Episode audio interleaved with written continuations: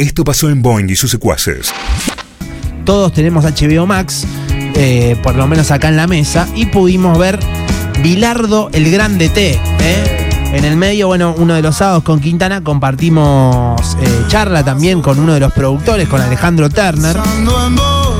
Y ahora tenemos un gran pero gran honor, Alejo. Bueno, charlamos con él el año pasado, le preguntamos todo, nos sacamos la gana de preguntarle de los simuladores, de un montón. La terminamos realmente Sí. y él nos atendió con la mejor eh, y se agradece mucho.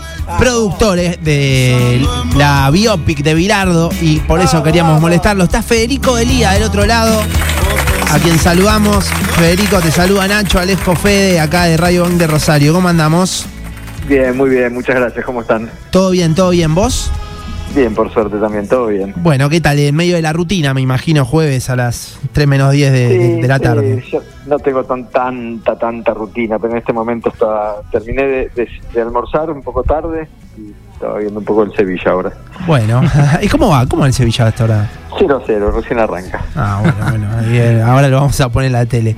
Bueno, eh, eh, Federico, nada, eh, un poco en la presentación, estamos cebadísimos con, eh, con la biopic, eh, algunos más bilardistas acá en la mesa, otros no tanto, pero a todos nos, eh, nos pareció súper interesante, sobre todo, esto no sé, es un dato, pero es una mesa medio joven esta, digo, qué sé yo, todos tenemos entre 30, 20 y pico, y yo por lo menos sabía un montón de cosas que no, que no conocía de Bilardo, y, y que gracias a este documental, eh, bueno, me fui enterando de, de todo eso.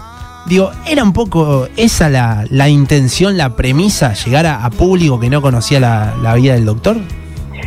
Era un poco esa, este, era un poco también eh, que lo puedan ver los que son bilardistas y también los que no son bilardistas. Claro, claro. Y, también era un poco que lo vea que, que si estabas al lado de alguien que generalmente no, no ve fútbol, no le importa nada, o que ni, ni se le ocurriría poner algo de, de bilardo o de cualquier cosa de fútbol, se- si está al lado tuyo lo está viendo, se engancha y pueda verlo porque le resulta atractivo por la historia en sí misma, ¿no? Mm. Eh, y creo que el narigón tiene todo eso y que últimamente la, la- gente que es más, más joven, más pendeja, que no vivió tanto el, el- momento deportivo de él eh, como jugador o como técnico, se queda con una anécdota y se queda con el chiste y se queda con el alfiler, con el bidón o con las locuras que hizo más de grande y se pierde un montón de otras cosas.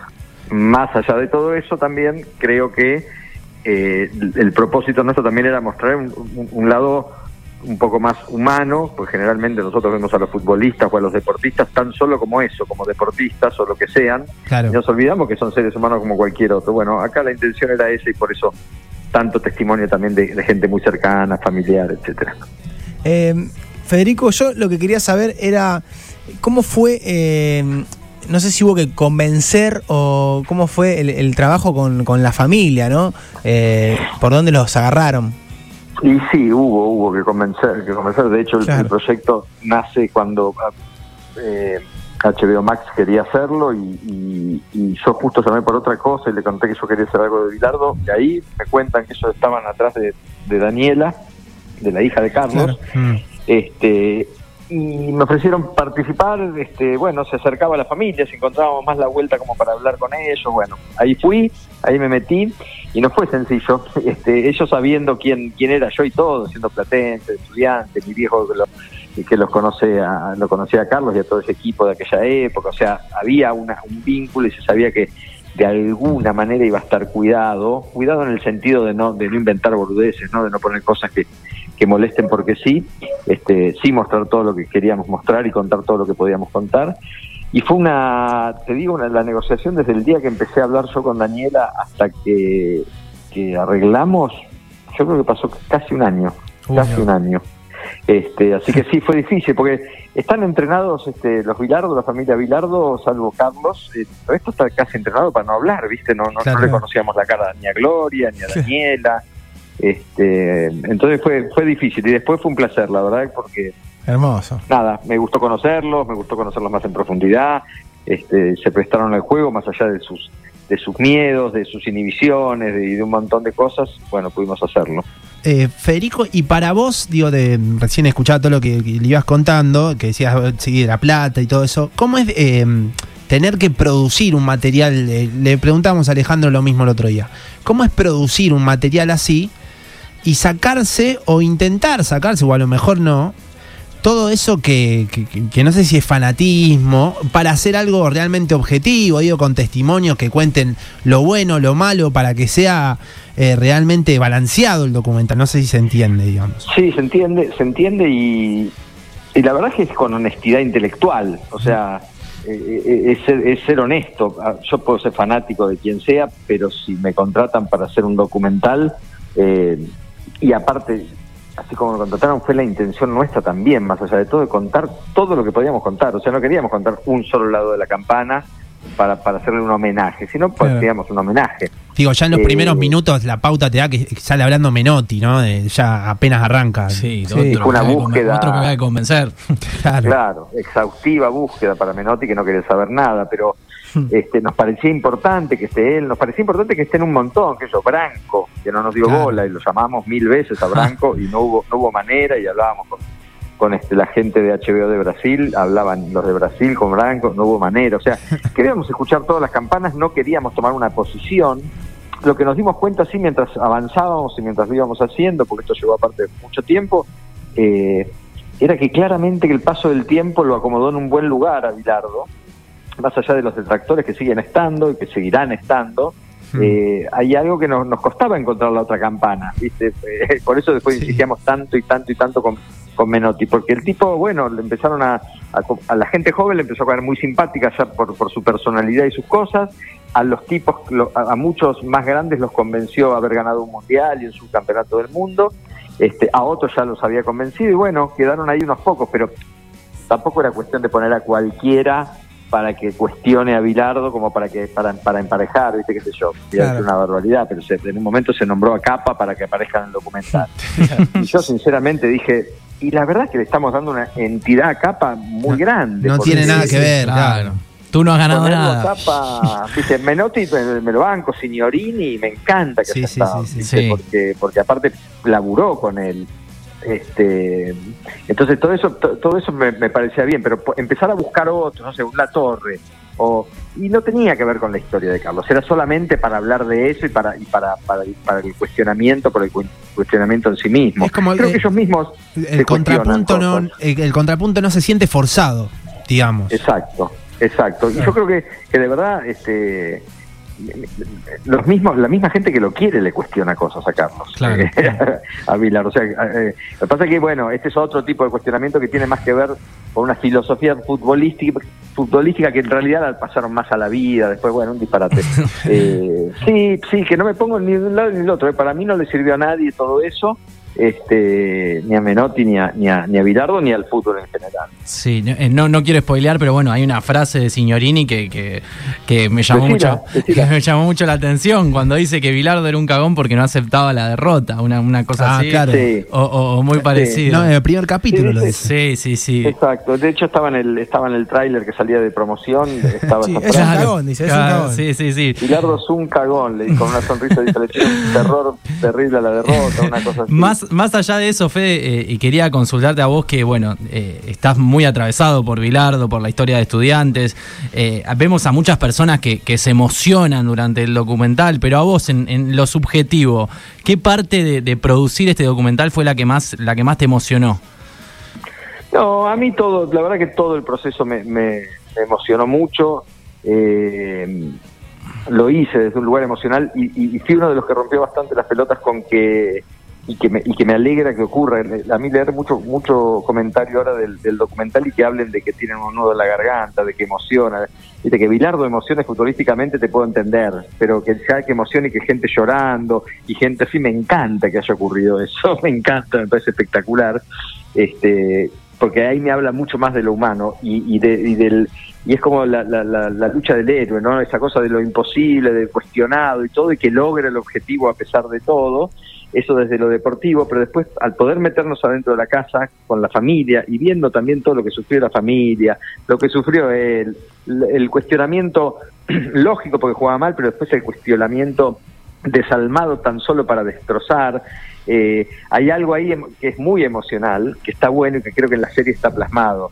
Eh, qué sé yo, hay, hay momentos, a mí, a mí este, el momento, por ejemplo, de, de, de Leme contando el abrazo con, con, con Maradona, Sí. con Maradona como DT, un momento que me emociona cada vez que lo veo, me emociona por cómo lo cuenta este, Leme, por todo lo que les pasaba, más allá de Claro, lo la clasificación al mundial.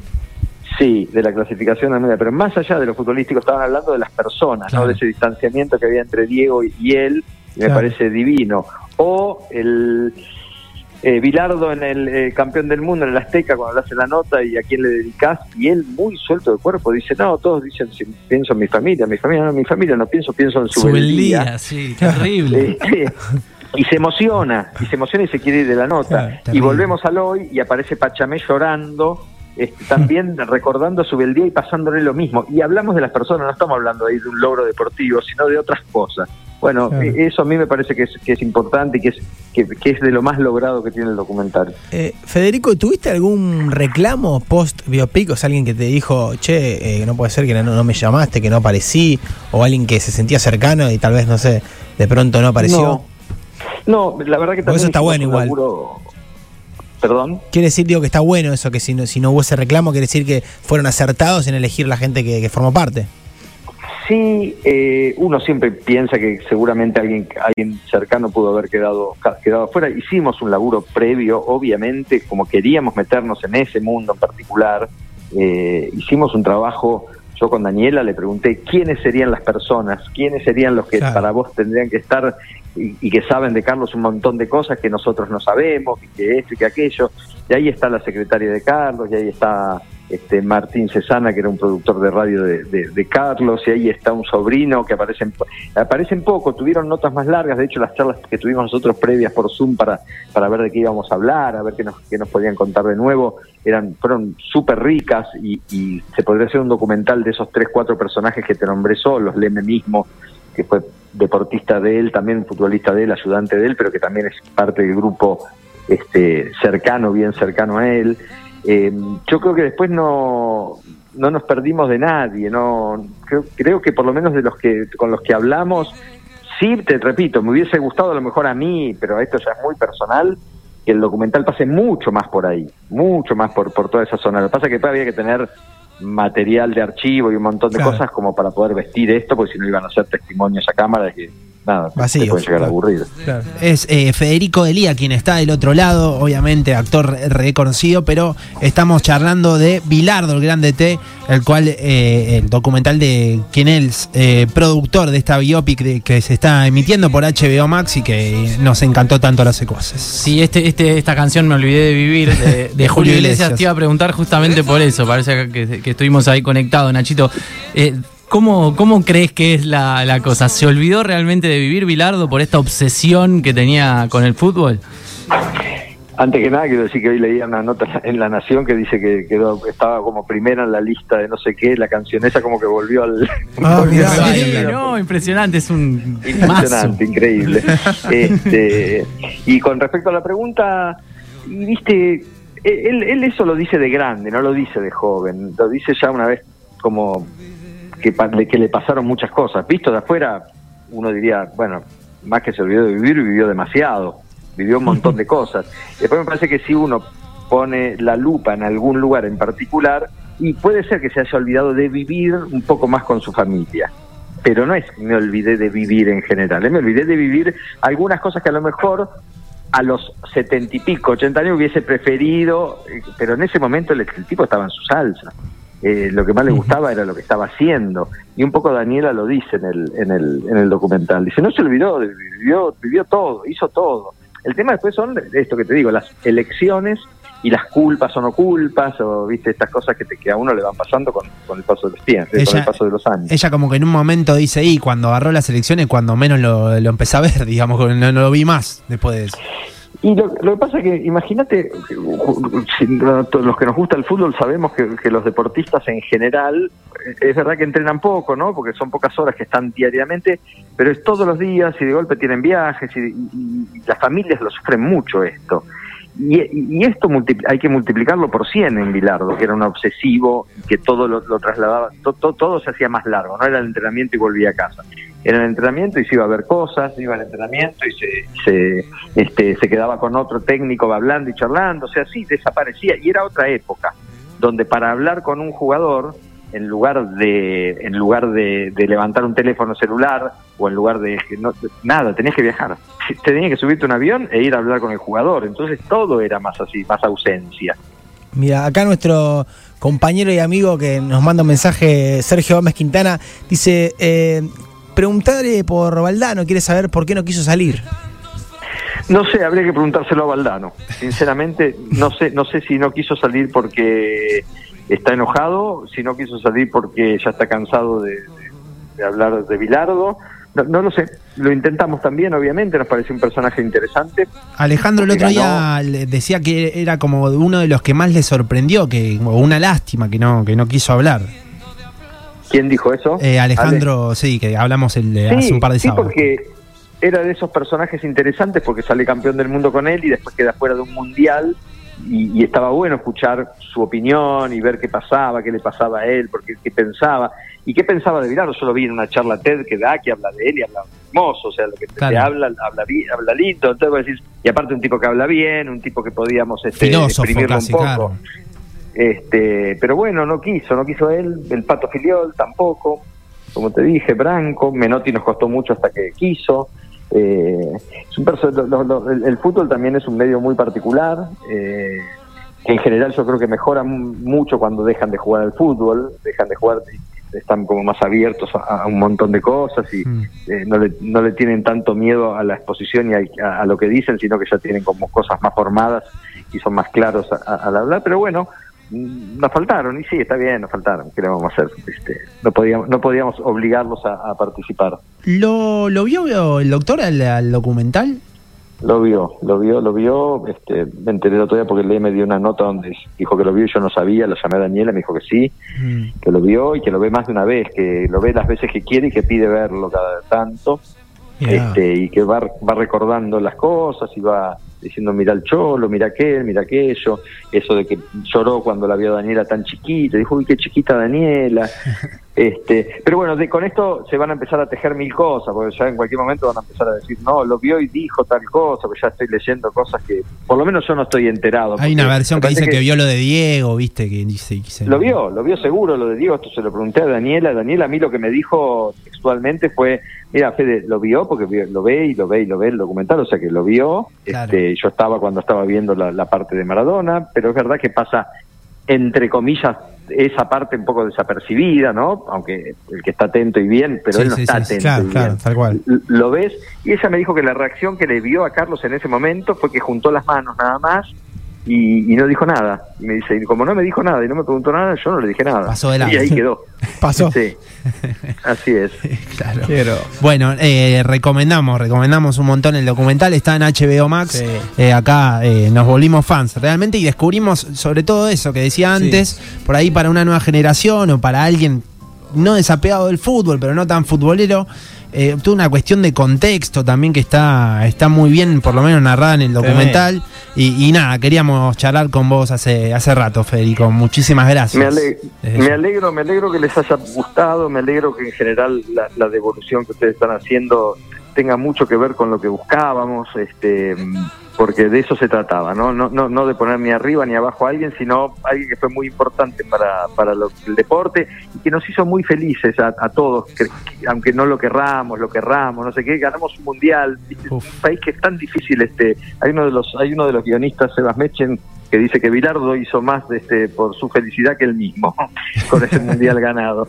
Este, bueno, eh, son tipos que, que está bueno eh, valorarlos eh, y, y con el y este y este era un poco el, el- objetivo de, del documental, ponerlo otra vez en la agenda, decir eh, es un tipo valioso, es un tipo que laburó mucho, que laburó muchísimo, porque si hay algo que no se le puede este, negar es que, es que Carlos era un, la- un laburante, que de hecho esa es la gran pelea, entre comillas, para mí con Menotti, ¿no? De, la, de la improvisación o del, del talento puro del coso al, al, al Todo rajata- este, eh, claro. enfermo. Muy obsesivo. sí. Muy obsesivo, te- cuestiono muchas cosas, deshace también yo, pero pero bueno, me parecía que es un buen momento como para poner en valor la, la cultura del laburo también. Muchas gracias, eh, Federico, por, Gracias, Fede. por el llamado. Un gran abrazo muchachos, que estén muy bien. Boing y sus secuaces.